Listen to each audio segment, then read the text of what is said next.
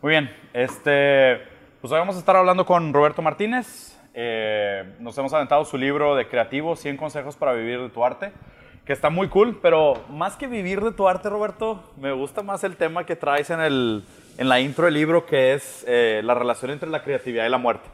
Digo, la neta, yo y Mateo pues, hacemos esto todas las semanas. Supongo que alguna de la gente que va a caer aquí ya nos conoce, ya nos ubica. Pero si quieres platicarnos un poquito de tu, de tu background y de ahí nos arrancamos. Pues bueno, yo soy, me llamo Roberto Martínez, tengo 26 años, soy ingeniero de software. Eh, me gusta mucho eh, pues el arte. Es que suena muy mamón, pero es, es- es que la, la palabra creativo y la palabra obra de arte en el libro tiene una connotación diferente a la general. ¿Ok? Y vivo de lo que me gusta hacer, o sea, vivo de mis proyectos.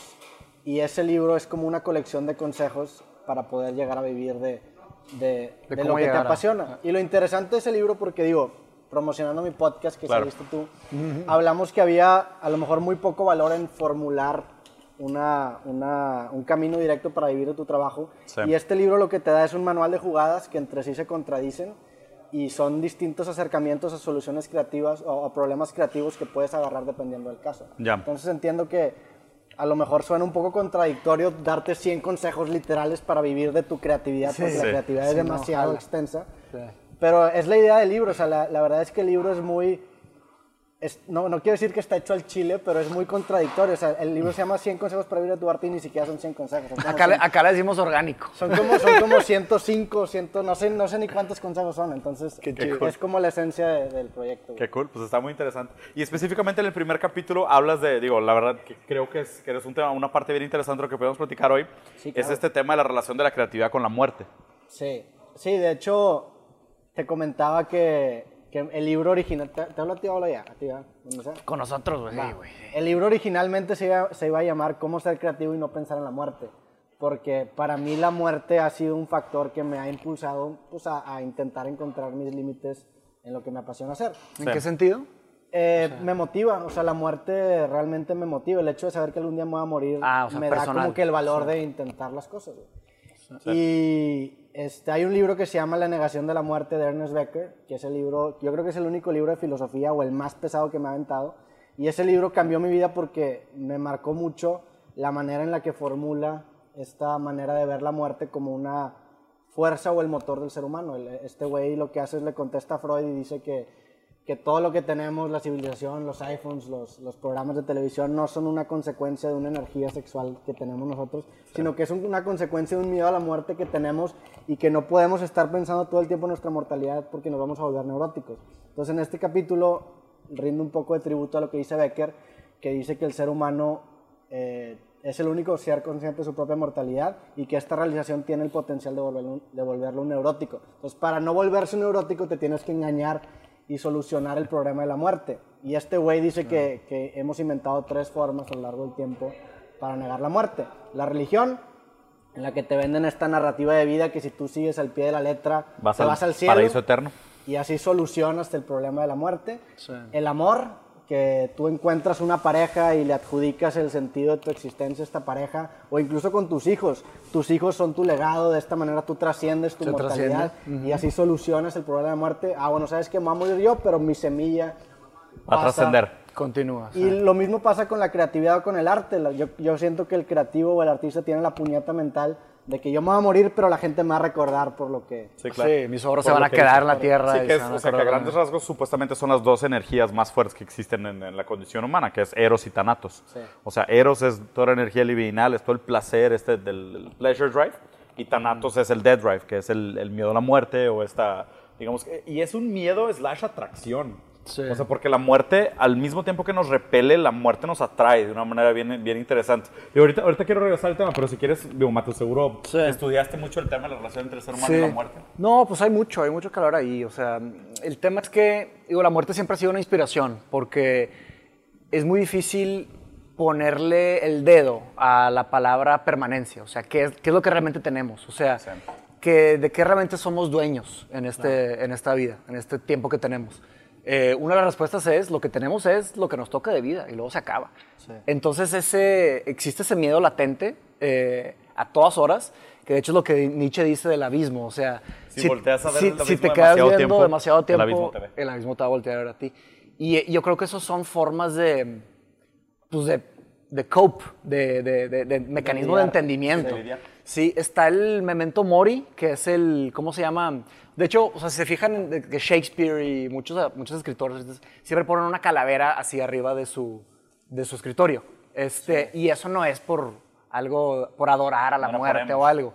No, es para recordarte constantemente del memento mori, precisamente es eso. O sea, lo único que tienes es tu tiempo. Hay un güey, un autor que se llama Ryan Holiday, no sé si lo conoces, el güey tiene un libro de, los estoicos, que ese güey fue como el que, me, el que me metió mucho al pensamiento estoico. Claro. Y el güey también sacó una monedita con esa misma idea. Es una monedita que dice Memento Mori y sale una calavera y es una, un constante recordatorio. Que nunca se te olvide que te vas a morir. te vas a morir, güey. La muerte eh, nos puede enseñar demasiado. De hecho, es, es, un tema central de la filosofía porque, o sea, el, el tema original de la filosofía es cómo vivir una buena vida. ¿Cuál es el secreto de vivir una buena vida? Y digo, hay un sinfín de respuestas para eso. Pero parte de vivir una buena vida como filósofo, tú aprendes a, morir una buena muerte. Eso es parte de vivir bien.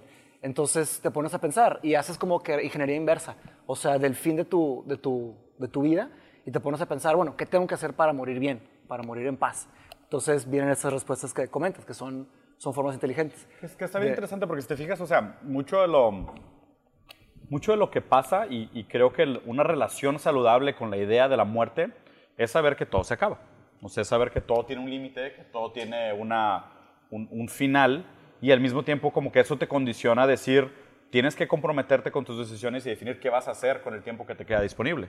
Porque invariablemente no, no, sepas si te quedan 30 años, 40 años o dos días o 20 minutos, no sabes. Entonces, pues tienes que decidir en qué voy a invertir mi tiempo, mi energía, mi libido, mis intenciones, mi capacidad para sacarle lo mejor a eso. Y yo creo que eso conecta de alguna manera con la creatividad, en el sentido de, históricamente los momentos más creativos de la historia de la humanidad han sido frente a la adversidad, ya sea eh, a, la, guerra, eh, a los excesos, a la inanición, a la enfermedad. Las limitaciones, ¿no? exactamente, a los limitantes, a los limitantes que no, no son limitaciones en el sentido tradicional de la palabra, pero son limitantes de, de la que de alguna manera nos dicen ya no podemos tolerar más un sufrimiento de algún tipo, ya sea bélico, histórico, religioso, necesitamos hacer algo. Romper esa barrera. Exacto, y siento que justo en ese momento donde llegas al límite y te ves obligado a tomar una decisión de hacer un cambio, es cuando nace lo mejor de la inventiva humana. Lo mejor de la capacidad creativa humana probablemente sucede bajo esos momentos de altísima presión. Entonces siento que el, tema de, de tratar con la muerte como una fuerza motivante, sobre todo en el ámbito creativo, pudiera ser negativo o positivo, porque, o sea, evitar pensar en la muerte te podría dar la falsa realidad de que, pues, no hay Vas a vivir para siempre. ¿Sabes? O sea, no que no hay prisa, no hay urgencia. Y por otro lado, tener a la muerte demasiado encima también a lo mejor te llevaría a tomar decisiones demasiado aceleradas y demasiado eh, poco racionalizadas que también te llevarían por un camino equivocado. Lo que sí, lo que sí me gustaría conectar y y creo que es un tema interesante para el que platiquemos es eh, el valor de la creatividad, o sea, dando este, de este, este contexto que, que se me hace bien interesante de tu libro que empiezas con ese tema que se me hizo muy cool, pero me gustaría también conectar el hecho del valor de la creatividad en el ámbito profesional y el valor que la creatividad va a tener de aquí en adelante, porque a medida que vemos inteligencia artificial, digitalización, la sustitución del trabajo humano por procesos automatizados. O sea, como que eh, para mí el rol de la creatividad hoy probablemente es fundamental para, para una persona que quiere desarrollar su vida. Y pues tú dedicaste tu vida a eso. De, alguna manera yo también dedico mi vida a al ámbito creativo, por decirse así. Sí, claro, digo, ahorita lo estábamos hablando. Creo que ahorita sí la creatividad es un distintivo muy grande en cualquier profesión, porque hasta ahorita es lo único que una máquina, o es de las únicas cosas que una máquina no ha, podido llegar a replicar. Claro. Pero mi pregunta sería, ¿creen ustedes que eventualmente vamos a poder replicar la creatividad? Sí. Porque yo creo que sí, güey. Ahí te va. Este, es una pregunta muy grande, muy compleja. O sea, sí. se, toma, se toma un tiempo ahí. Hay que, hay que poner un poco de, de constraints. Este, eh, o sea, el primer comentario que hiciste fue sobre que si se puede replicar la, la creatividad, que si vamos a llegar a un punto de replicar la creatividad. Que si podemos, imagínate tú, tú te topas con, una, las máquinas con una máquina que, que, crea una canción y tú dices a la madre, o sea, es una canción, o sea, es una no, no, no, no, alcanza a distinguir que es el producto de un algoritmo programado. Eso yo creo que sería, ¿sabes qué? Pues esto tiene a eso, a eso se le llama el Turing Test. Sí, exacto. Pero el Turing Test ya quedó comprobado que no, o sea, ya está, no sirve de nada porque ya hay máquinas que, que han pasado el Turing Test, o sea, ya existe inteligencia artificial. Pero bueno. pero déjame, te, o sea, hay, hay, hay dos grandes formas de ver la inteligencia artificial y normalmente ahí empieza la confusión.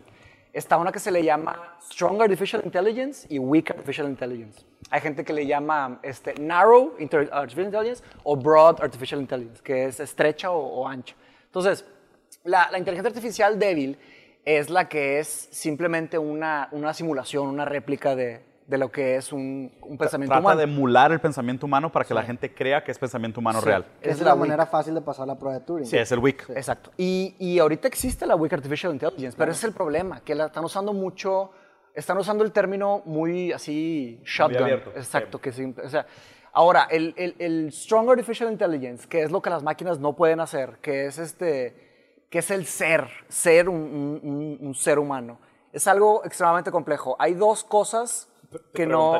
te preguntaría si nosotros sabemos lo que es ser un ser humano. Pues es otra pregunta. Es Pero... esas cosas que pero hay no dos sabemos que cosas- sabemos. No, que según yo es de las cosas que no sabemos que no sabemos. sí. No, pero hay una cosa sencilla, que es, el, por ejemplo, los sistemas visuales. O Sí. sea, no existe forma y no existe algoritmo de, de- ni manera imaginable de hacer un sistema visual humano. ¿Por qué? Mm. Porque todas las máquinas, todo lo que es programación, y ahí también entra la, la creatividad, que está muy protegida la creatividad, en el sentido de que todo lo que hemos programado o hecho, todas las máquinas que existen o que vayan a existir, llamadas, defínanse máquinas, son sistemas digitales, ¿ok? La- el sistema visual humano es un sistema analógico, es un analog system. Entonces es como si trataras de hacer un... O sea, está el termómetro eh, con el mercurio, que es un sistema Análogo. y hay un sistema, un, un termómetro digital, que es de numeritos. Entonces, eh, el- los campos visuales, o sea, la forma en la que funciona el ojo humano, es una, es una complejidad que ni siquiera podemos llamarle complejidad. O sea, es, es otro, otro idioma. Estoy, es ¿Me que explico? estoy de acuerdo en, en ese punto, pero cre- o sea, lo- a lo que yo me refiero con que el- alguna máquina llega a simular la creatividad es que llega un punto en el que nos, si, bueno, si partimos de la idea de que la realidad es una colección de circunstancias binarias, que e- eso es en, en- en teoría la programación, es, es lenguaje binario, son ceros y unos, Sí. llega un punto en el que tú vas a dejar de apreciar qué tan complejo, o sea, para ti va a ser ya infinitamente complejo ¿Cuántos, porque. ¿Cuántos granos de arena son una duna? Exactamente, es como, mire, lo podemos adaptar a una computadora. Ahorita, no sé, las MacBook Pros tienen Retina Display, que es un Retina, que es un display que tiene tantos píxeles que tú ni siquiera ves los Sí, píxeles. tu ojo ni siquiera los ve. A lo que me refiero es, a lo mejor vamos a llegar a un nivel de tanta capacidad computacional que ni siquiera vamos a poder percibir que es La que- diferencia. la diferencia entre la realidad y una, una, una cantidad finita de, de- de- Sí. de De circunstancias. permutaciones binarias. dentro de una... Pero el argumento no va por ahí, o sea, el argumento no va por el número o por la- el procesador o por por, la la, velocidad o complejidad, no, es, es otra cosa. Ok. Es como tratar de enseñarle a un, o sea, a una rana enseñarle física cuántica, o sea, no, hay- no, no por, no por aumentar la magnitud del- de los números o de los píxeles se puede, porque por ejemplo, está también la conexión del ojo, la complejidad de la conexión del ojo con la mente, no solo el cerebro, o sea, sí, con, con Ah, la con mente. psique. Sí. No, olvídate. Si ya vamos a entrar a subjetividad, ahí se cae el argumento. Exactamente. Sí. Entonces, por ejemplo, eh, la forma en la que cuando ves una mesa, tú puedes ver una mesa o puedes ver un libro o puedes ver un vaso o un celular o una lente, pero la forma en la que el ojo lo hace tan, tan continuamente, que esa es la marca de un sistema Análogo. análogo, es, es continuidad, mientras que el digital es Son- Fragmento. son- es sí. fragmento, exacto. Ni siquiera hay forma, o sea, no entendemos. O sea, por ejemplo, cuando agarras una pluma, ¿te acuerdas que platicamos con Fintan? Este, cuando agarras una pluma y la estás haciendo así y, y la volteas a ver, la forma en la que se procesa eso men- mentalmente y, y psicológicamente, no hay una distinción real entre lo que está aquí y aquí o la mano o tu brazo. Entonces, cuando vemos una mesa o vemos una, un- una comida o un platillo, no entendemos ni siquiera cómo, o sea, cómo el cerebro toma, esto es una hamburguesa, esto es una lechuga, esto es un no sé qué, y entra al, tema del lenguaje. Y ahí sí se pone no solo complejo en, magnitud, sino que complejo en, ocho dimensiones para ocho lados. Y por eso, por eso están batallando tanto los sistemas de inteligencia artificial, de los sistemas visuales de los carros. De hecho, las, las empresas de, de- de automóviles que están haciendo sistemas visuales para carros, haz de cuenta, de hecho es un chiste de que es un insi- inside joke, que estaban trabajando los primeros sistemas de inteligencia artificial para los carros y es de que, bueno, ¿cómo hacemos el sistema de visión? Bueno, dénselo a un intern, de que a un practicante. Y le tocó al practicante ese, pro- ese problema. Y fue de que, de que, espérense, Dios de mío. que no se hacía más. Y hasta la fecha, o sea, no, no se ha logrado. está está Sí. bien complejo. Pero va, voy a regresar al punto original que planteó Roberto, que es si en algún momento nosotros creemos que la inteligencia va a ser capaz de sustituir el valor del creativo. ¿Ok? Esa era la pregunta. Eh, la- di- digo, el valor. com- Complementando un poco antes de que nos vayamos del Claro, punto. claro, claro. Imagínate, o sea, ahorita ya tenemos software que puede crear música original. Sí, Imagínate que eventualmente A ver, ¿qué el, el original? gr- el greatest hit, es que hay, hay que definir original. bueno, es que no hay música original, o sea, No, está, eh, lo que, lo que quieres llegar es al que es el realmente... composiciones únicas. Sa- ¿Sabes qué es? ¿Existe algún algoritmo que pueda crear un número realmente aleatorio? Es, mm, no. Pero nosotros, lo, ¿Entiendes perci- a dónde voy? no- nos- nosotros lo percibimos Como aleatorio, pero no es. Ah, que yo, ahora- no, yo, yo estoy de acuerdo que jamás vamos a poder replicar la Ese- complejidad eso. real de la creatividad humana. Ese es el lo tema. que yo, lo que yo sí estoy de Y la acuerdo espontaneidad. es que nos podemos engañar a nosotros mismos Sí, para realmente fácil. creer. Entonces, Eso entonces, estoy de acuerdo. Entonces ahí te va. Pero ahí hay Entonces, un engaño y no es la verdad. por, por eso quería llegar a este Pero, punto. eh, ¿por qué deja de ser la verdad si nosotros sí la estamos... Imagínate que hacemos un algoritmo que inventa algoritmos. No, pero ahí te va. El arte hoy ya es falsa. Sí. No, pero es que el ahora- arte hoy ya es un engaño. Deja- déjame llegar Claro, a eso. claro, claro. El arte hoy ya es un engaño. ¿ok? El arte hoy ya es un sistema inflacionario de egos donde un grupo de selectos curadores Sí. definen que tal artista está de moda. Sí. Fácilmente uno de esos artistas podría es una, ser esa AI. es una estética, sí. Totalmente. Esa es ¿Por una qué? Porque es una estética. percepción subjetiva de lo que es estética y lo que es valor social versus el entendimiento subjetivo de lo que es arte. ¿ok? Entonces ya desde hoy yo pudiera poner una galería con un chorro de lana de fondo invento un, no Un sé, robot, un robot que se llama. Soy, no, un chavo que se llama Soy Cristo que tenga una máscara de águila y realmente toda Y la no música, toda la música la está haciendo una compu. Sí. Y yo digo que es este güey, y este güey lo posiciono y le meto lana, lo hago artista, y la gente lo va a percibir de que, wow, es súper creativo. ¿Sabes? O sea, ¿por qué? Porque ahí no hay diferencia. Yo lo que creo es, o sea, hay que, por, eso, por eso es importante como definir el marco donde se está planteando Sí, sí, la sí. pregunta, ¿no? Se tiene que- O sea, primero es, eh, para mí, la creatividad está en la capacidad humana de conectar variables sin una conexión aparente. ¿ok? Eso, ese, ese vínculo para mí, que es una super simplificación de lo que yo entiendo como creatividad, implica la capacidad humana de hacer conexiones cuasi aleatorias.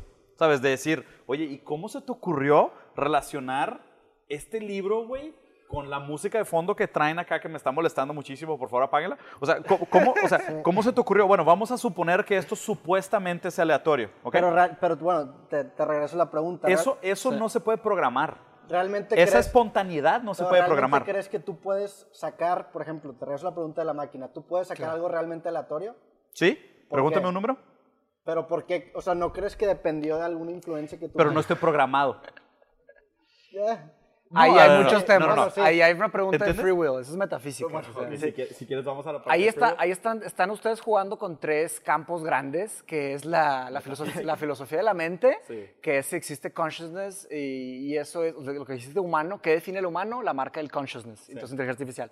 La filosofía del arte, ¿qué significa ser creativo? ¿Qué significa arte? ¿Qué define algo artístico? La- la- aesthetics en inglés o filosofía del arte en español Sí. y metafísica, que, que es la realidad. ¿En qué mundo vivimos? ¿Vivimos en un mundo libre en donde tú puedes tomar cualquier decisión o vivimos en un mundo determinístico en donde no, hay opciones? ¿Qué ¿Qué piensas tú? Me interesa saber qué piensas tú de esa, de esa pregunta. Es una pregunta que me ha molestado mucho. O sea, O sea, la- ¿somos una víctima de nuestras circunstancias o realmente... eso es una pregunta muy grande. Eh, yo llevé en la maestría una... De hecho, llevé las dos materias. Llevé la filosofía del... Determinista. y no la filosofía del, la filosofía del arte, aesthetics, eh, y llevé también filosofía, filosofía de la mente, philosophy of mind. Y lo que me molestó, y, y no sé exactamente cómo, que es muy difícil contrarrestar un argumento en donde hay de que consenso casi universal de los filósofos profesionales del mundo que piensan algo, entonces son muy buenos para defender sus argumentos. Sí. La visión global ahorita en el campo de la filosofía eh, eh, de la mente es que vivimos en un mundo fisicalista, physicalism. Este, ¿Qué se refiere con eso? Fisicalista es que todo es físico. Everything is physical. Ok. Lo tangible. Ahora, eh, o sea, digo, una, una ultra breve historia de la filosofía de la mente. Aristóteles entró con la, la- la- la- el alma tripartita, que es cuer- cuerpo, mente y espíritu. Descartes, siglo XVII, este, haz de cuenta que dijo, no, eh, mente, mente, cuerpo. I No think, therefore I am. Entonces, la dualidad cartesiana. Y luego ahora, con todos los avances de tecnología, este, la física newtoniana y todo lo que tenemos de, de- de Internet y todos los avances de la ciencia en sí, bueno, la física cuántica no, ahí está un pero.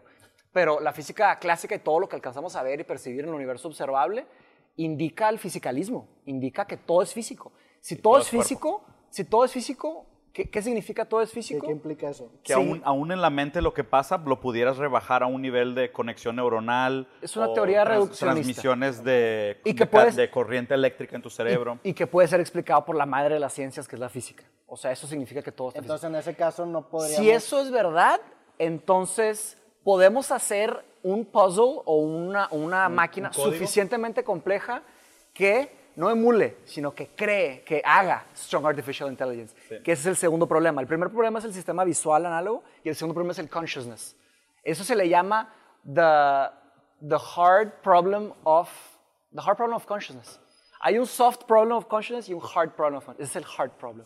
Que es un, o sea, te, te estoy hablando que hay 10.000 doctorados en eso y no, todavía no no llegamos. hemos logrado romper, Sí. hacia avanzar de eso. Y, y voy, a tra- voy a tratar de desaturar la conversación porque... o sea, Porque si estamos llegando. No, y, so- y son, de- son demasiados dead ends. Y, y- y son dead ends que no son de hoy. Pues son límites de filosofía. Sí, que son, son límites del pensamiento humano, porque está interesante. Regresando, o sea, lo que sí creo que vale la pena y lo que podemos determinar con el hecho de que no hayamos podido llegar a una conclusión es que todavía tenemos un colchón de tiempo antes de que la creatividad sea sustituida por inteligencia artificial. Yo ¿Estamos creo de que, acuerdo? Yo creo, es que, bueno, yo creo que más que un colchón ver, de tiempo. Regresando a lo, a lo de marcar un canvas, creo que la diferencia está en que no- yo estoy partiendo de, de- y lo también pasó en nuestro podcast. De un mundo fisicalista. Yo estoy hablando de la creatividad como un, un asset comercial, o sea, de... Con, con valor mercantil. Exactamente. O sea, como valor capitalista. ustedes sí están hablando de Ah. una creatividad en el sentido humano que es Artístico. Pero bueno, hay estéticas, hay filosofías del arte que no definen el arte como un tema comercial. Sí, No, pero no, no, no, para es empezar, lo la, definición, la la definición definición de arte es que no, tiene valor. Sí, sí, sí. Exactamente. Estoy completamente de Entonces es una estética Sí, es una connotación diferente de creatividad que yo, que yo le estoy dando. Claro. Entonces, ¿cuál es tu definición de O sea, de yo, lo que- yo- la pregunta que te estaba haciendo es que si Sí. crees que una máquina puede sustituir el ¿A un valor profesional comercial creativo, que te- el, el valor comercial que tiene la creatividad. Yo creo que no, por el mismo motivo en el cual las flores plásticas no reemplazan las flores verdaderas, por el eh, es efímero.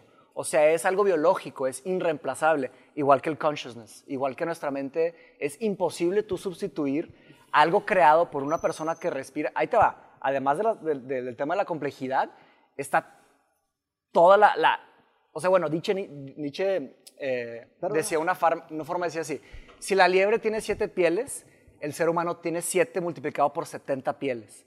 Y esa profunda escarbación hacia, hacia nuestro, a nuestro, a nuestro nuestro profundo, ser. exacto, es, una, es un endeavor, es una, un camino peligroso y difícil de hacer. Sí, es una persecución. Entonces, ahí también hay una parte de la belleza de la creatividad. O sea, el momento de que te dicen que un robot te sirvió tu comida, o el momento que un robot te hizo esta música, Sí, tu percepción del valor del recibido es diferente. dices de que, ay, güey. Pero bueno, eso es subjetivo, o sea, también lo podrías interpretar de Sí, puede ser pero entonces, engañado. pero entonces tienen que haber dos cambios. O sea, primero tiene, Sí. o sea, ahí te va, la manera como lo planteas.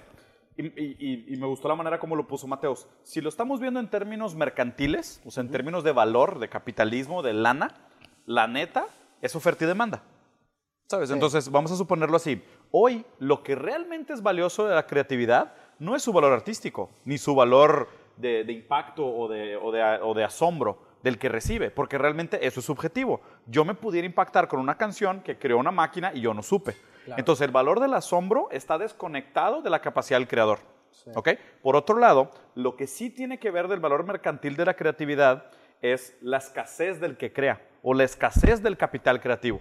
En el momento Oferta-demanda, que- sí, oferta sí, y sí. demanda. En el momento que la creatividad se banalizara a través de la masificación, porque hay un sistema que lo puede generar, y vamos a suponer que le peguemos un algoritmo que pueda crear creatividad, y de repente le picas create y saca Una pieza que te hace llorar. no, no, no. güey. 10 Que hace a mil. todos llorar. Saca- no, no, no. Saca 10 mil piezas que hacen a todo el mundo llorar. ¿Cuánto automáticamente se hace efímera. Sí, Sí, se bajan mucho Digo, al, al revés, Al- sí. al tomate- se hace banal. Pierden su valor. Exacto. Entonces, yo, lo que, yo lo que creo que es interesante del valor de la creatividad es este, es como, es como si fueran diamantes, que tienen una falsa inflación de valor. El hecho que sabes que solamente esa persona puede haber producido eso. Y, y de hecho todo esto me lo detonó tu, tu metáfora que se me hace que fue muy atinada de por qué no le damos valor a las flores de plástico. Son idénticas, Que de hecho son eternas. hay una conversación de Jason Silva con Neil deGrasse Tyson que hablan precisamente Qué chido. de De las flores de claro que lo plástico. saco, al otro hablan precisamente, el, el- el- creo que Jason Silva le pregunta a Neil deGrasse que hablando y súper relacionado con la introducción de mi libro de- del valor de la muerte que tiene en la vida del ser humano. Y él dice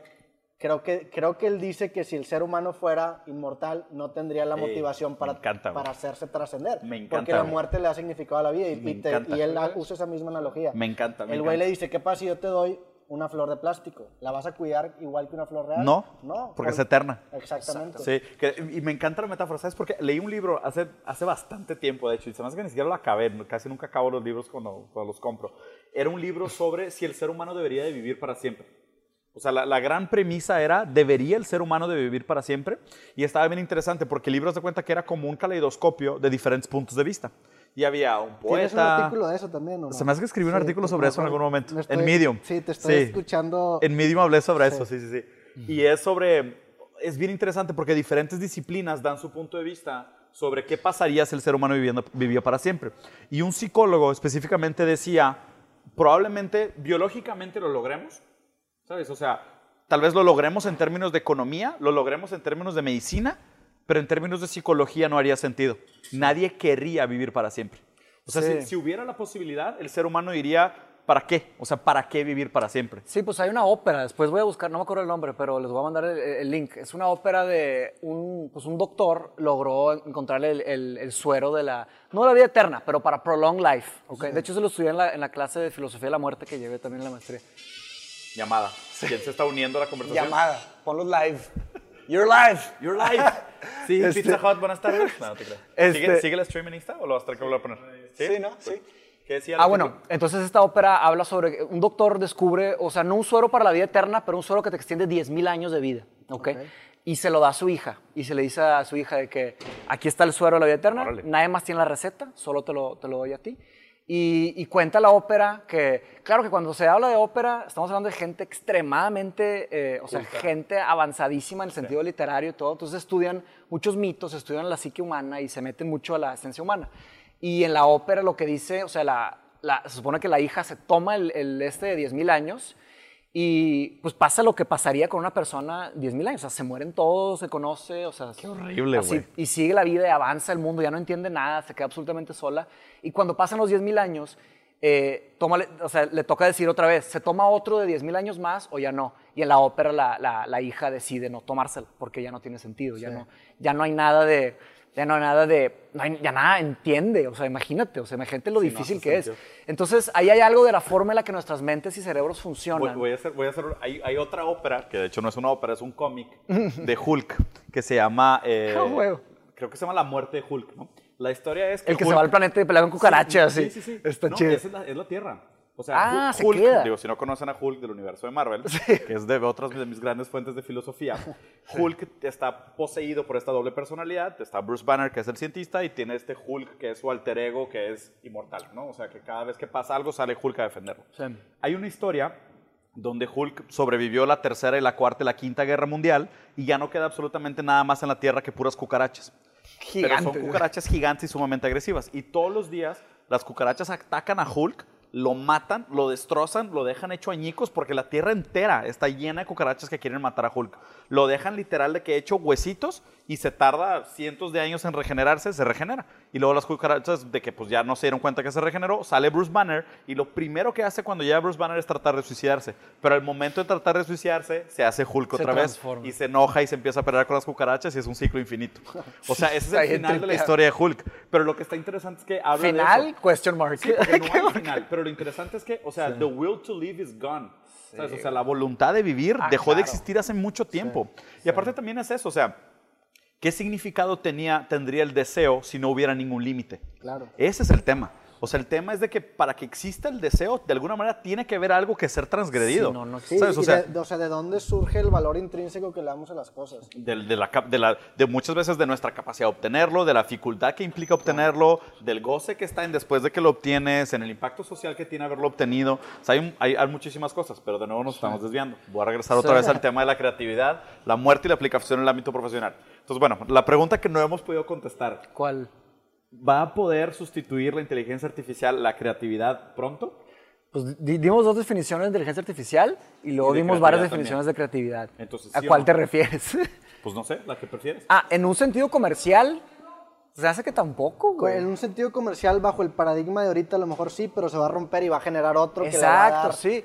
una nueva connotación Porque también está el nivel de inteligencia creatividad. humana. Yo- yo o sea, sí- hay mucha gente que puede ser engañada ahorita pensando que es algo original, o sea, Y no lo es. y no lo es. Sí, seguramente puede ya hay una máquina de memes en algún lugar. Claro. Tiene que haber una máquina de memes en algún lugar y nosotros compartimos esos memes como si fuera, si fuera alguien hizo un creatividad compadre, humana, o- y realmente no, debe de haber una máquina de memes en algún lugar. Pero también que por otro lado, que no el, el método creativo, vamos a suponer que hay un creador, ¿ok? Que es sumamente obsesivo en su proceso creativo, que está sistematizando su capacidad creativa. Es, es, es cuasi programación.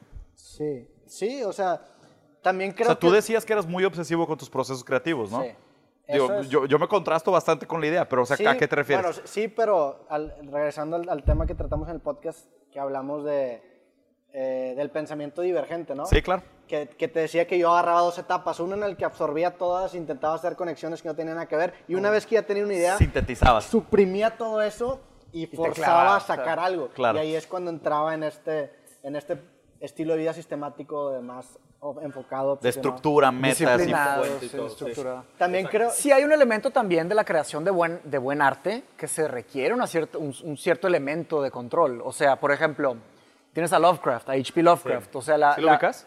El escritor un este escritor inglés. de terror. Sí, El de pero Cthulhu. súper- sí. Sí.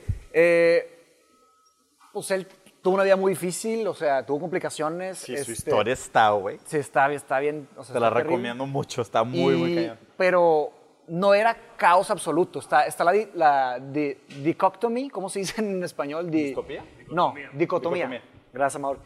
Este, la dicotomía de, de orden y caos, ¿no? Entonces, este, no se puede llegar a... O sea, se supone que la música es una- un excelente ejemplo de, del símbolo de orden y caos del taoísmo, ¿no? Que está el bien y el mal, no, no es necesariamente bien y mal, pero tienes que tener un pie en el orden y un pie en el caos. Y la música es un perfecto ejemplo, porque a la hora que escuchas una buena pieza de música, tú encuentras un, una cierta, un cierto componente de orden, está ordenado, y es, de hecho es Jordan Peterson, de hecho, él cuando, cuando está hablando de eso en su libro usa este ejemplo. Y, pero también hay un, un- un poco de caos, o sea, de repente empiezan notas este, altas, El bajas. Sí, pues el la, la contraste. música La de- juega con la tensión de los- Exacto. Y eso se puede usar para cualquier pieza de arte. Entonces, o sea, también, digo, también, digo, podríamos meternos a, a estudiar los, los, los- los periodos de arte, o sea, cuáles tienen más orden y más caos, tal, las, las más abstractas o las más este, minimalistas. Entonces, este, todas tienen un elemento de ambos. Pero yo creo que un- una buena definición de arte tiene que tener, o sea, una buena creación artística no puede ser orden absoluto porque está completamente fría, este, y no puede ser caos absoluto porque es Pero- completamente inteligible. Pero creo que puedes... Digo, les Y, una perdón, nada más nada más cerrando el- el- la idea, que Lovecraft logró, logró un balance muy, muy Entre chingón con caos. todo esto, sí. Sí. Nada más que lo que fracasó Lovecraft, que es algo que los artistas nuevos han logrado hacer, haciendo, sí. Lovecraft nunca monetizó su, su arte. Sí. Lovecraft murió...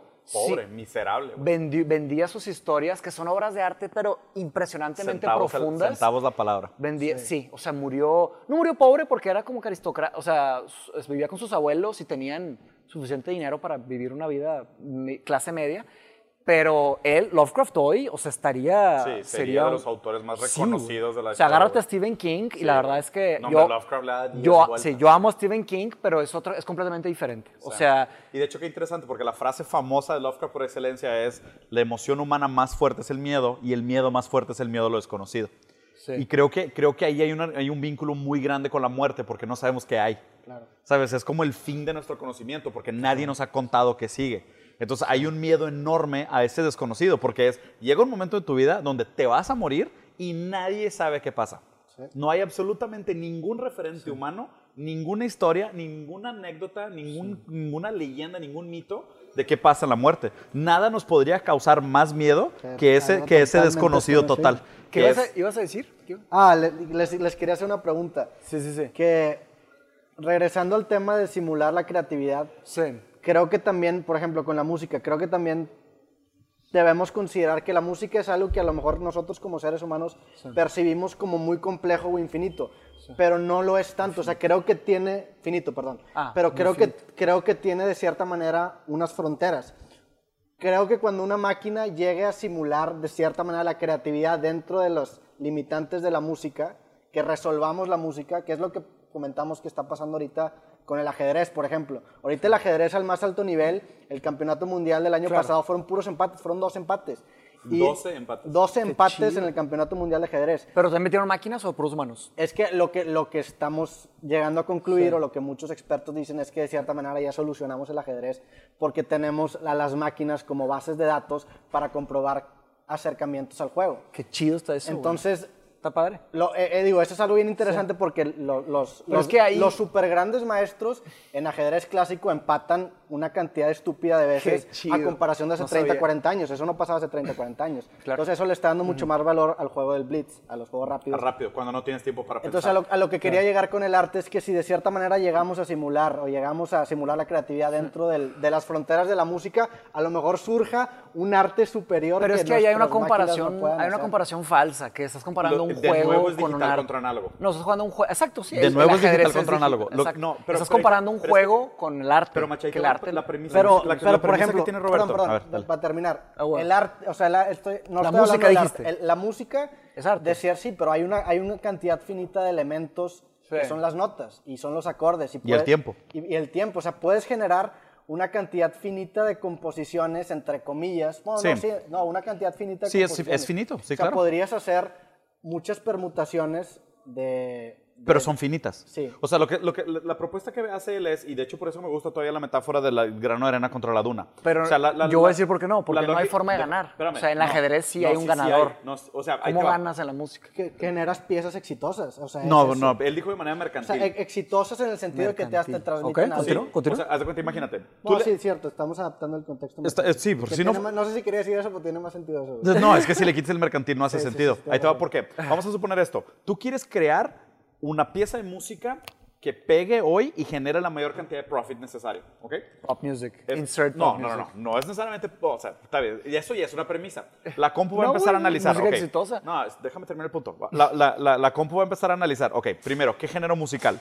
Analiza cuáles son los géneros musicales que tienen mayor probabilidad de, de ROI, de Return of Investment, y dice, necesito crear una pieza de reggaetón. Ok, perfecto, una historia de reggaetón. Las canciones duran en promedio entre 4 minutos y 6 minutos. Ok, voy a crear algo de 4 minutos con 19 El segundos. soft spot, de que Ok, lo el frego. Y luego, y luego va a decir, ok, perfecto. Una buena canción de reggaetón tiene tantos bajos, tantos graves, tantos agudos, tanta voz, las letras pueden decir esto, estas pueden ser las palabras, y como la capacidad de la computadora es de generar infinitos resultados, la computadora te va a arrojar pues, chingo de permutaciones. N, N millones de permutaciones de lo que pudiera ser la canción de reggaetón más exitosa del mundo. Ok. El problema sería cómo validas eso en el mercado. Eh, que puede- imagínate, acabo que, de decir, imagínate que hay un software que tiene que ¿Quién juega gana? a Facebook Ads y segmenta A lo mejor. y ¿Quién manda a 100 mil personas ¿Te acuerdas el así. capítulo de Mirror Black? El De Black Tinder? Mirror. El Es de, de Black Mirror de Tinder. más. ¿Viste Se ese llama capítulo? Nosedive. Se llama Nosedive. Se llama Nosedive. Sí, haz de cuenta, está bien interesante. Es un capítulo de Black Mirror donde es como un, un campamento para que la gente haga speed dating, de la manera como tú lo estás percibiendo. ¿ok? Ah, no, ese es otro, ese es otro. El que es una es simulado. Sí. Ah, ese es otro. No se llama Nosedive es de la chava de las estrellas. No, no, no, no, Ah, ese ese no, no, no, no, no, no, Ese se llama Nosedive. el otro es Ese otro, no me acuerdo cómo se haz de llama. cuenta que es como un es campamento. Un, Tinder, ¿no? Sí, pero es que este es el final. Haz de cuenta, es un campamento donde la gente se conoce, ¿ok? Entonces, haz de cuenta, tú estás en un restaurante y tienes creo que una maquinita que cuando conoces a una chava te dice de que, ah, pues ustedes dos van a salir juntos dos meses. Entonces, pues ya, te vas a una cabaña con la chava, viven dos meses juntos y se acaba el reloj y pues bye, mucho gusto, bye, mucho gusto, y se regresan al restaurante y conoces a otra persona. Y tú tienes la decisión si ver cuánto tiempo te queda con esa persona o no, ¿ok? Entonces, muchas veces la gente es de que, ah, pues está chida, está guapa, déjame veo, nos quedan cinco años, ah, qué cool, pues vamos a estar cinco años juntos. Y hay gente que es de que no, te prometo no verlo si tú no lo ves tampoco. Entonces ahí pues como que está toda la dinámica de la relación con la otra persona. Lo más interesante, o sea, que el capítulo está chido, O sea, lo pero lo más interesante... Lo que te dice eso es, ¿Cuánto van a durar? Sí. o sea, o- pero se va a morir tú o me voy a morir No, yo, no, no, no, no no, necesariamente, ya no vamos a querer estar juntos. Ah, cortar, sí, Ya no vamos a querer estar juntos. Pero lo más interesante de eso, ¿sabes cuál es? Que al final te hacen un zoom out y realmente todo eso era un código de Tinder para ver tu probabilidad de match con otra persona. Era una máquina calculando tu afinidad corría de pareja con alguien sí. más Corría y corría simulaciones. Lo que tú estabas viendo era cómo la máquina corría las Era- era simulaciones. el resultado que te arrojó la máquina. Pero de- entiendes, dependiendo pero eso- de ese es el punto de cómo funcionaría la creatividad de una manera mercantil atravesada por la inteligencia artificial. El tema es que ahí hay otro gap, ahí hay otro gap, que es el gap orgánico. Haz de cuenta. Ese es, o sea, Black Mirror, como cualquier show de filosofía de la tecnología, asume- está lleno de, de- de gaps que, que no, que no hacen sentido. Claro. El- lo que no asumen ahí es la parte biológica. O sea, una, o sea, es lo que hemos platicado del microbiome. O sea, hay, hay, hay formas de que se nos influencian las de toma de decisiones a través de, lo nuestra parte, la parte de materia orgánica. Sí. Tenemos una complejidad, o sea, en el cerebro tenemos como de 1 a 10 billones de neuronas conectándose a tal velocidad, por tal, entonces eso genera tal complejidad.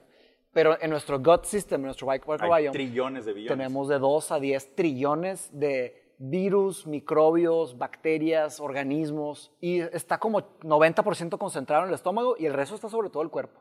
Una parte se hereda a la hora de cuando naces, o sea, Y si naces se por, cesárea o no cesárea, eh, heredas ciertos este, organismos de, de tu mamá.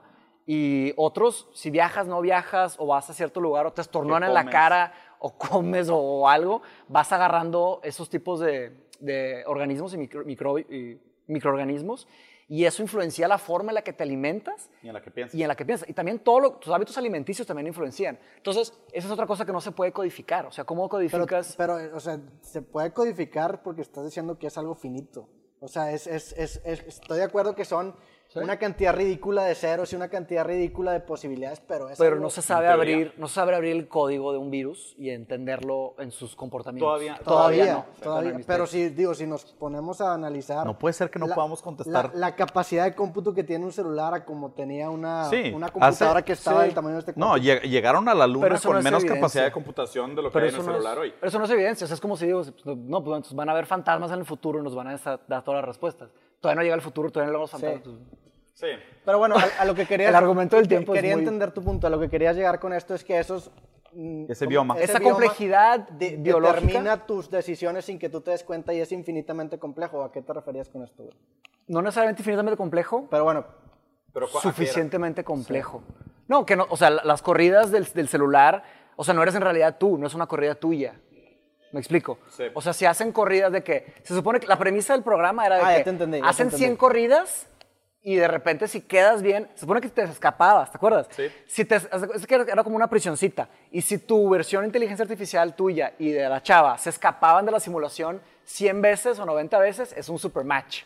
Entonces ya en la vida real sí. El, Pero el esas- programa te decía de que ella es tu match perfecto. Porque en la simulación ustedes fueron los únicos que se escaparon. Sí, y se se, escaparon y se tantas esca- veces o sea, que entonces para nosotros es el y ahí está resultado la que definición del buscando. amor. O sea, estaban dispuestos a morirse, a, a romper el- el- la prisión esa. Y entonces, si 100 veces de las 100 corridas, 100 simulaciones se escaparon, quiere decir que son un match.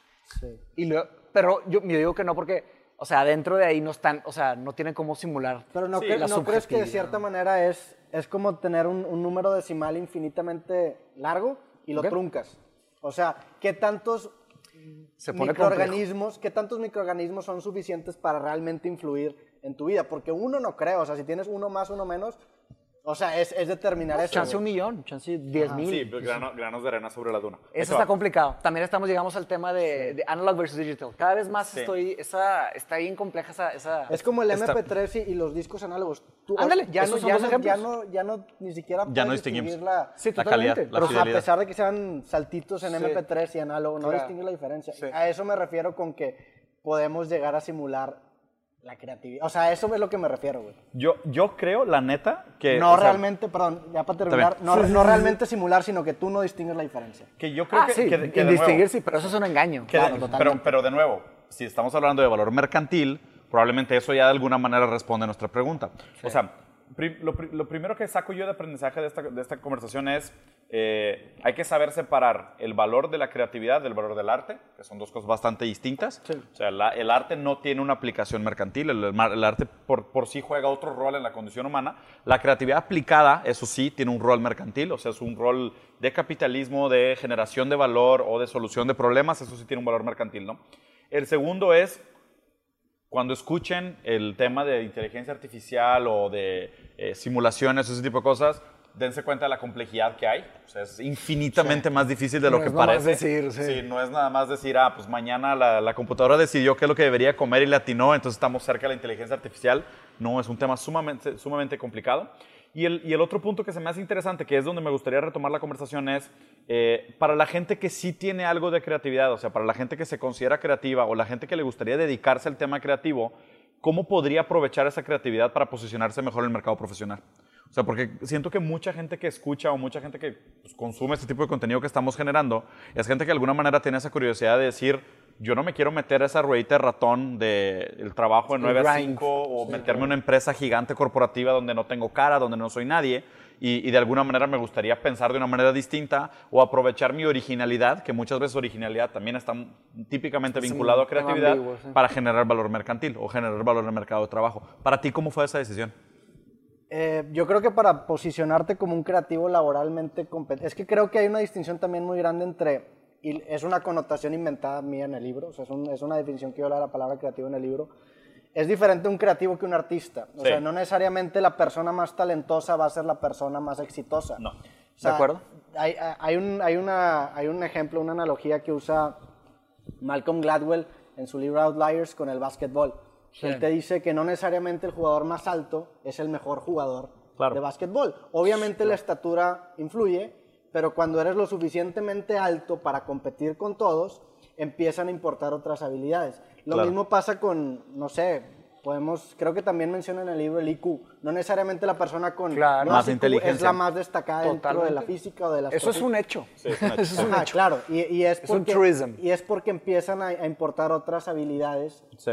que lo permitan hacerse destacar. Yo creo que con la creatividad pasa lo mismo, no necesariamente la persona más talentosa dentro de su área artística va a Claro. ser la más destacada, y digo, ejemplos tenemos muchos. Sí. Empiezan a importar otros factores, como por ejemplo el saber vender tu trabajo, el saber convencer a las personas de lo que estás haciendo, Claro. gancharlas. Claro. Entonces, eh, ¿cómo, cómo, cómo hacer que tu talento sea rentable? Pues empieza a enfocar en esas otras habilidades. O sea, Sí. está bien y ojalá que estuviera bien padre que, que- que la concepción romántica de que solamente te concentres en tu arte y eso sea lo suficiente Y no es verdad. para trascender o vivir de ello sea cierta, pero no es verdad. O sea, Sí. la realidad es que si tú no sabes cómo monetizar tu trabajo, presentarlo en redes sociales, estamos hablando del año 2019, o incluso hablar de ello. O sea, el hecho de que tú hables de tu Sí, trabajo. convencer a la gente, motivar a la gente para que te siga. Sí, estoy de acuerdo. Creo que platicamos de un artículo la vez pasada, el de... eh, una, Sí. una cosa que garantiza El de mucho tema- Dilbert. sí, el que, el- una cosa que garantiza mucho el éxito para el futuro es que te posiciones en el 20% superior de más de una disciplina. Sí, ah, O sea, me, me contaste. Te platiqué, ¿no? sí. Porque la idea es que este, este, viejo, este viejo pensamiento, sí, yo se lo platiqué en el, el podcast pasado, el, el pensamiento viejo de el punta del lancismo, ¿sabes? El decir, yo voy a ser el profesional más sobresaliente en esta arista. ¿Sabes? La probabilidad es, hoy güey. ya, no, y hoy, y hoy ya sabemos que ni siquiera es tan relevante. siquiera es. O sea, a lo mejor en el campo académico pudiera ser, pero es simplemente por el hecho de generar o capital por ejemplo. O ajedrez, o Sí, física o eso cuántica. solamente te da Sí. resultados si estás no en el 1%, en el punto Tu 001%. 001%. Y ahí ahora sí. Y, y aún así Y, creo. siete y aún billones así de creo- personas, Y aún o así creo que esa gente que está en el punto 0.1%, probablemente para dar el siguiente paso, que es infinitamente más difícil que cualquier Claro, otro claro. paso que dio para llegar hasta ahí, probablemente requiera un pensamiento divergente en el sentido de, de cross-fertilización. ¿Sabes? O sea, probablemente ese gran unlock estaría en otro campo de la ciencia que no está, con- sí, que no está considerando. totalmente de acuerdo. Pero si quieres desarrolla un poquito más el contenido del artículo. Sí, pues haz de cuenta que lo que dice es el creador de Dilbert, de la, del cómic. Del cómic, sí. Él dice de que, bueno, yo no dibujo, o sea, no soy la mejor persona que conozco que dibuja, o sea, estoy bien, Sí. pero puedo dibujar. Pero compites. Ah, compites. Eh, el 20% vato- superior. Sí, el vato dice que no soy el mejor empresario del mundo, pero sé de business. O sea, he estado en el mundo godín, como se le llama aquí, o sea, corporativismo, empresas, sé cómo funciona, pero tampoco soy el más chingón. Y se hace la raza reír. O sea, no soy el vato más chistoso, pero se ríen de mis rebanes. Entonces dijo, ¿cómo le voy a hacer para ah, juntar las tres cosas? Entonces creó un cómic que es, o sea, dibujar, hacer a la gente reír y es de business. O sea, es Dilbert, son los chistes de oficina. Y creó un imperio. Está fregona la idea. Y él dice que tienes que posicionarte, no me acuerdo el porcentaje, pero eh, creo que 20%. 20%. En el 20%, en el percentil 20% superior, de, De más de dos disciplinas. Y es algo bien chingón porque para como tú dices, el- el- la escalera es exponencial. Sí. Entonces, para llegar a ese 20%, Es Ah, X es un esfuerzo. grind. no, No. no, pero no es tanto Pero es para llegar mucho al Ah, menos 95. que llegar al 1%. Totalmente, Es infinitamente totalmente. más fácil. Pero aparte, y, y y los resultados son mucho mayores, ¿sabes? O sea, siento que la gente que se, se, se encarrila y se va solo por una vertiente del pensamiento, se va a topar, Claro. ¿sabes? O sea, lo que tienes que hacer es mantener esa como resiliencia mental de decir, hoy puedo pensar de tal manera y mañana puedo pensar de una manera diferente. Y, y ese aprendizaje de estar como péndulo hegeliano tirándole la tesis y después a la antítesis, Sí. te va a dar mucho aprendizaje. O sea, te va a complementar mucho el pensamiento. Y de hecho, y ahí te va la urgencia de esto. Yo tengo una tesis y, y- y es algo que he estado leyendo mucho en CISEC y digo, ot- otros que, que por coincidencia son muchos pensadores de la izquierda, es que estamos a punto de vivir una de las mayores épocas de diferencia social de la historia de la humanidad. donde la diferencia entre el más rico y el más pobre va a ser la más abismal que ha existido en la historia de la humanidad. Y eso, y eso tiene otras implicaciones negativas. Lo que implica es que cada vez hoy ya es muy difícil pero cada vez va a ser más difícil y eventualmente va a ser imposible hacer un, un brinco de nivel social. Ya es muy imposible para mucha gente. Bueno, pero... los más famosos... Yo la, metáfora, que tengo es que imagínate que se están separando dos placas tectónicas, cada vez el salto es más difícil, más largo y más arriesgado, y va a llegar a un punto donde es imposible hacer ese salto. ¿Por qué? Porque cada vez es más arriesgado. Lo que pasa es de que, o sea, hoy tú para hacer ese salto de nivel social tú necesitas emprender, por así decirlo, ¿ok? Si lo, si lo fuera mega simplificar. Emprender, y escucha la gran mayoría de los motivadores que hablan del emprendimiento, que están locos, güey, que es que, güey, vende tu carro y pon toda tu lana en tu emprendimiento. O sea, dale all in. El all in, si fallas, es, you, cash out, ¿sabes? O sea, por eso digo que el riesgo es infinitamente grande. Lo que pasa es que si tú pensaras, ok, ¿cómo Pero bueno, yo no creo que ahorita el emprendimiento sea necesario que te vayas all in o sea, a lo mejor eso es lo que te no, venden, pero... es lo que te venden, estoy de acuerdo pues contigo. Digo, yo he, yo he hecho muchos emprendimientos y a ninguno le fui all Y no, eso Y no lo hago, o sea, y tampoco lo recomendaría. o sea, lo que yo te voy a decir es algo más, algo, algo más real. O sea, la, la Oxfam, que es la, fundación más grande de, donaciones de Oxford, en Inglaterra, ellos son los que hacen esos reportes. Y el reporte ese de la, del disparity, es, son ellos los que publican esa. O sea, entonces es algo real, no es algo... Sí, no es, no es, no es una idea o filosofía. o, sea, ya es un hecho. O sea, el año pasado, no me acuerdo los números, pero este año ya está peor. Cada, año está cada vez peor. La tendencia es que siga... No, y, ve, o sea, y, y, notamos, notamos este miedo, notamos esta paranoia en cultura popular. O sea, se dice que de alguna manera la cultura popular, música, literatura, cine, entretenimiento, videojuegos, son como una manifestación de este fantasma que tenemos, de estos miedos distópicos que tenemos. Si fijas, o sea, y está bien raro, ve, dice que durante mucho tiempo estuvieron de, moda los, los vampiros, porque era el miedo de la aristocracia. Los vampiros siempre son nobles, ricos, viven en castillos y ahorita están de moda los zombies, que son los pobres. ¿Sabes? Que son, que son masas enormes que te persiguen y te quieren comer. ¿Sabes? Entonces, ahorita la, ah, paranoia humana es el zombie, no, es el... Pero, no es el, pero espera, espera, escucha. Antes el miedo estaba en que los ricos, los ricos nos, nos robaban la sangre. Ahora el miedo es de que los pobres se van a unir y nos van a comer porque ya no pueden hacer nada. Y luego vienen todas esas películas como Elysium, District 9 o sea, que son, que son, puras, puras ideas pseudo-distópicas en el sentido de, o sea, sí, eh, eh, parte fundamental del capitalismo es la diferencia entre clases. O sea, nosotros, o sea, yo puedo disfrutar de mi vida porque tengo dos muchachas que cuidan a mis hijos. Si no, yo no podría disfrutar de mi vida. O sea, yo estoy consciente del, del precio que pago por el capitalismo que gozo. Pero hay mucha gente que no está consciente del precio que paga el capitalismo que goza. Claro, claro, claro. De hecho, ¿Iba a ser un punto? Sí, va a ser un punto, o sea, que es, es, puro romance para, o sea, la verdad es que no hay, o sea, un uprising, no sabes cuántas veces se ha pensado o sea, ah, se ha dicho, pero ¿sabes la, la, complejidad de eso? O sea, hasta las personas están a nivel internacional? Las personas ah, están demasiado ocupadas y controladas por 10, 17 sistemas que no saben que existen. Estoy de acuerdo contigo. O sea, hay sistemas de control muy bien establecidos. Claro, y principalmente principalmente estos. Sí, son casi estamos embobados. Ya cada vez están más baratos. Sí, sí, sí. Pero no hay forma de uprising. No, creo que va a haber un uprising. De hecho, lo que creo que va a pasar es que 98% del mundo va a ser miserable y 2% del mundo va a tener toda la riqueza. Sí, claro. yo creo que eso vamos a De hecho, hay una, hay una arms race ahorita para lograr. Eso es lo que estoy diciendo. Para lograr el algoritmo fuerte que le llaman el Holy Grail. Eso es lo que estoy diciendo. Pero. Ese, ese es el gran problema de las Que van a crear los super poor. O sea, así como la revolución industrial creó al proletariato, este, proletariat, la, se supone, hay, o sea, son predicciones, o sea, pero se supone que ya una vez que se genere ya otro nivel de, inteligencia, artificial, inteligencia artificial débil, de weak artificial intelligence, o sea, no un, no un ente que sabe que está consciente, o sea, y que consigue esos sistemas análogos, todo lo que definimos, de este, o sea, no eso, sino que un algoritmo de inteligencia artificial narrow y pero extensivamente veloz y con procesadores cuánticos y todo eso, se va a crear otro, se va a hacer otro, otro va a ser una AI revolution y se va a crear un super poor. Y, la, y, y no, no, tenemos solución para dar, no tenemos chamba para los super poor, la solución es darles drogas y videojuegos. Sí. Esa es la solución. virtual reality. Es la única. Sí, de que jalo. No, y ya, ya está empezando. Ya está empezando. y ahí voy, la historia que voy a contar. Escucha lo triste que está esto, güey.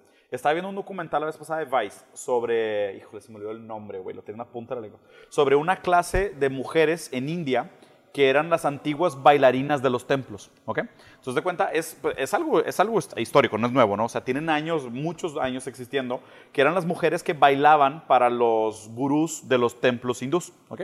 Y eran protegidas por una diosa y se pintaban, se ponían manchitas, bailaban para entretener a los gurús entre los, los tiempos de descanso de meditación de los templos.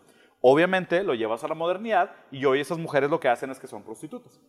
O sea, acabaron a grandes rasgos como entretenimiento para el hombre, pero pues acabaron desvirtuando. Obviamente los templos no son rentables, no hay lana. India acabaron como prostitutas. Lo más interesante de este documental es que el lugar donde sucede y donde todavía están de moda y todavía hay mamás que tienen hijas y entregan a estas hijas al templo y las bautizan para esa diosa y las ponen como sirvientas eternas de esas diosas, es una parte donde se produce eh, la mayor cantidad de caña de azúcar de Asia. ¿ok?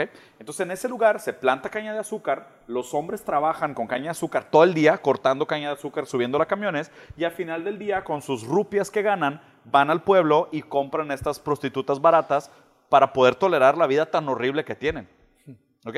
Eso es el núcleo perverso del capitalismo. Claro, o sea, el los, precio, el precio Los del azúcar, remnants, las el- sobras. Eso, haz de cuenta que tú las tienes una ecuación bien complicada y hay un restante. Este es uno de los restantes El del reminder, capitalismo. sí. O sea, ese, esas ex bailarinas Ese es de un ejemplo. hindú ajá, que sustentan la, la economía tan barata de la industria de la caña de azúcar, nosotros las pagamos con nuestro capitalismo. Y el hecho de que queremos un Para tomar descuento... Bacardí. Sí, para tomar Bacardí. sí, claro. Te lo juro de que azúcar Por eso, procesada. azúcar- por eso el- precio de azúcar se mantiene barato. Jesus. Porque acá hay un grupo de chavas entregadas a un dios que no existe, de una cultura que desapareció, pero que son prostitutas que por 15 rupias pueden tener sexo con, con menores de edad. O sea, Y o sea, es lo que mantiene. esto es parte fundamental cabrón. de Sí por qué... el- sí. eso, es una, eso es una parte fundamental de por qué continúa funcionando el capitalismo. Y el problema es que eso me lleva al pensamiento de cuál es el rol de los super poors y del Sí. futuro, del futuro de la super pobreza. Porque, y, y ahí te va, y por eso, eso para mí es lo más alarmante de la necesidad que tiene ahorita la gente de tomar rienda de sus vidas y de cómo funcionan para tratar de hacer los, brinco- los brincos de clases sociales. Si no los haces ahorita, probablemente tú ya estás ni siquiera siendo considerado por la nueva, la, la nueva manera en cómo se van a estructurar las clases sociales y créeme, ya no va a haber clase media. O sea, la clase media hoy es un lujo porque es mano de obra necesaria. A medida que esa clase media ya no sea tan necesaria, no les va a tocar nada. O sea, no poco, nada. No les va a tocar nada. Sí. Es- O sea, ese la- es el tema, La güey. idea de que el nivel de vida en general suba para todos, como en países. No, no. Que suba la marea. A, a mí se me hace una utopía. Países escandi- ¿No crees que pase No, eso? porque el ser humano es basura. Sí, eh, si no está regulado el ser Los humano fuertes es ya están establecidos, la verdad. Este, hay un video muy padre sobre exactamente sobre eso, que habla sobre Shenzhen, que es la, una ciudad en, en China. China. China continental. Que está grueso. Hablando de capitalismo, me das da- más bebida negra con cafeína y gas. No podemos decir marcas. Sin marcas. Este, Gracias, Dude. ¿Qué te iba a decir? Sí, hablando de Shenzhen, de hecho, yo lo estaba platicando con unos amigos y, y les compartí el video y está bien pesado. O sea, un, un- un- un polo es eso, es la automatización en Shenzhen.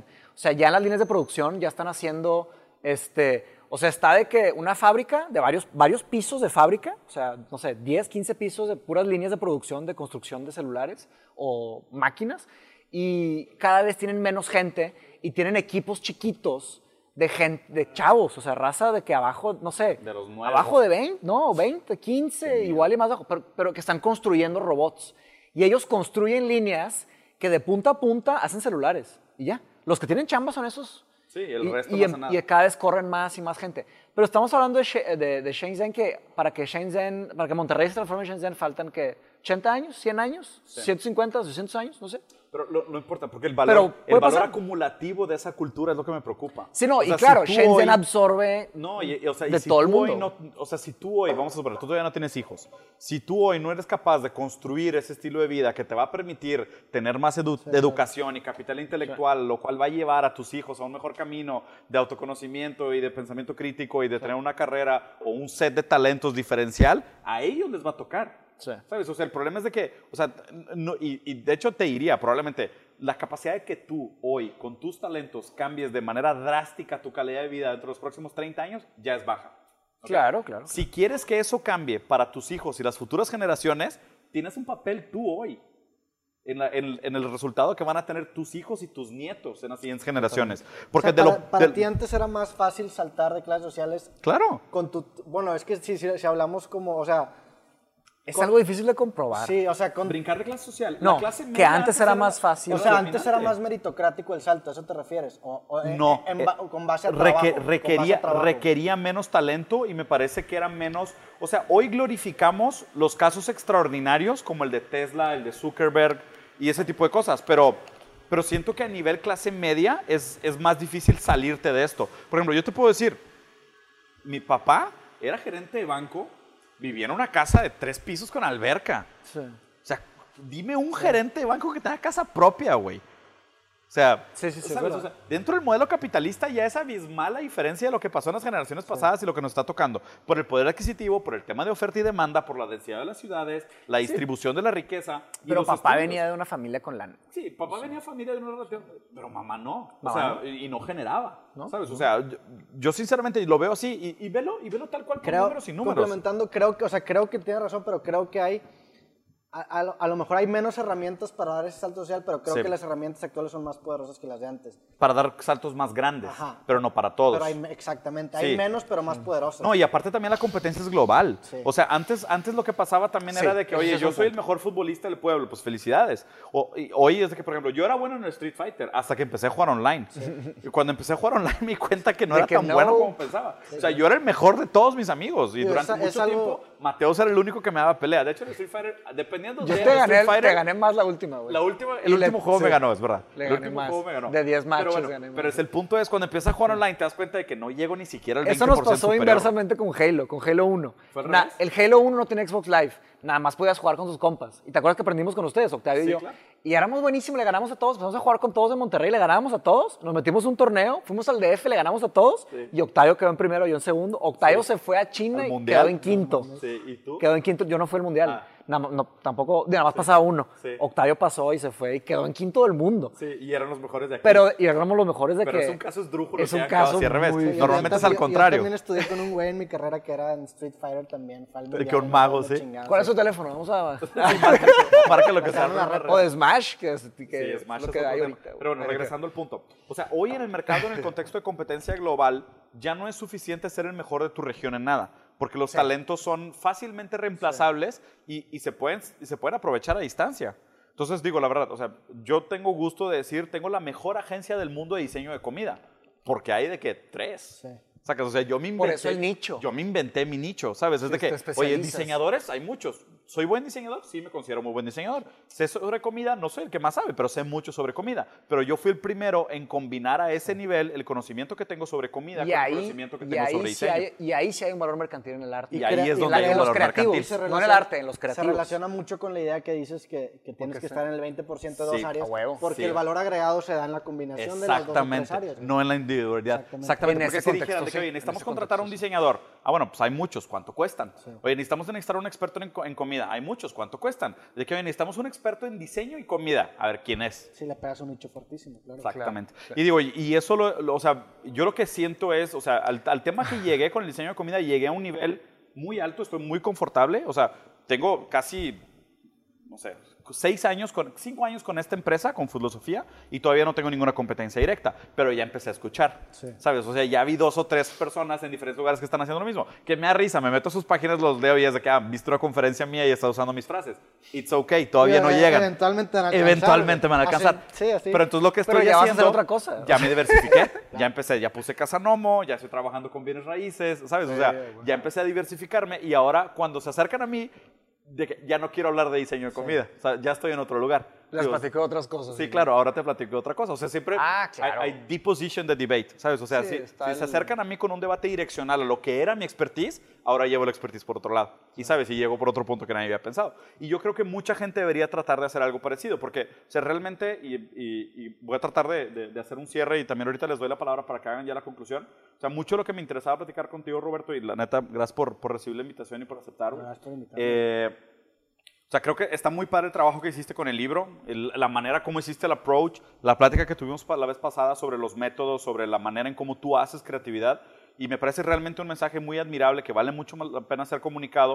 O sea, ve la carrera que estudiaste y ve lo que estás haciendo. Sí. ¿Sabes? ¿Qué o sea, estudiaste? y- ingeniería de software, Ah, con concentración en, pro- en producción musical. También me gusta mucho la música. Ah, qué chido. Entonces, y ve, y Sí, yo estoy ingeniería industrial. Él, Sí. él tiene, él tiene ese background Sí. multidisciplinario, de la misma manera que tú también acabaste Sí. teniendo un background multi- multidisciplinario. Claro. Y la verdad es de que lo usé medio como excusa. Realmente el tema que quería platicar hoy con ustedes era eso, de que a mí me mata de pánico el hecho de que siento que cada vez va a haber una mayor diferencia entre clases, cada vez va a ser más difícil para la gente hacer ese brinco entre clases y cada vez es más importante tener un approach multidisciplinario Claro. a definir tu perfil profesional para, para- para tener éxito en el futuro. Y, el- y- y- y también, digo, pasa mucho, creo que eh, eh, se está dando un valor mucho más grande a los nichos, como dices tú, Sí. y la manera de crear o encontrar un nicho es combinando distintas áreas de conocimiento. Entonces creo que de cierta manera estamos regresando a este concepto del genio renacentista de, saber mucho de muchas áreas, en Sí. lugar de tener esta carrera tradicional de los 1900, Revolución industrial. De, de enfocarte a uno- una sola carrera y ser un engrane. güey. Claro, Y es algo bien definitivamente. chingón, es algo que a mí me emociona mucho. Mil Claro. veces, güey. Yo Sí, sí, te sí. dije, mis tres objetivos de este año. Smart is the new sexy, design your own life y the new Renaissance era. O sea, eso, es- eso es lo que me gustaría promover este año. Muy chido. No, pues no tengo nada que agregar. La verdad estuvo muy padre la, la, la plática. Me gustó mucho. Ya está. Gracias por venir, man. No, gracias muy por chido. invitarme. Big pleasure. Cuando quieras, aquí estamos. A huevo, ustedes Todos los, A viernes tenemos burger, cerveza y filosofía. La, siguiente sí le cago a las burgers. Ahí ya sé, güey. Ya está. Hay preguntas. Un par de cosas para los que vieron en vivo. Paula Jack dice que la plática estuvo increíble. Juan Hernández que ya se compró Consolations of Philosophy. Muy bien. Qué bueno que mi, mi recomendación hace tantos años ha servido. Sí, fue el primer libro que me recomendó Mateus, de hecho. Sí. Y se está recomendando viralmente Claro, ahora. Me gustó. Mario Cerdán preguntaba cuál era el tema. Too late. No hay tema, es No orgánico. Bueno, todavía, creativos, o sea. Dam- Damián Novelo dice que se sentía muy afortunado de estar en esta plática que no estaba oyendo tanta gente. Y Josep Camarena y Mario Cerdán les manda saludos a los dos. Ya está. Ya está. Dude, pues muchas gracias. Después vamos Saludos, a poner online de todas formas. Ahí lo, ahí lo pueden ver. compartirla, güey. Gracias, dude.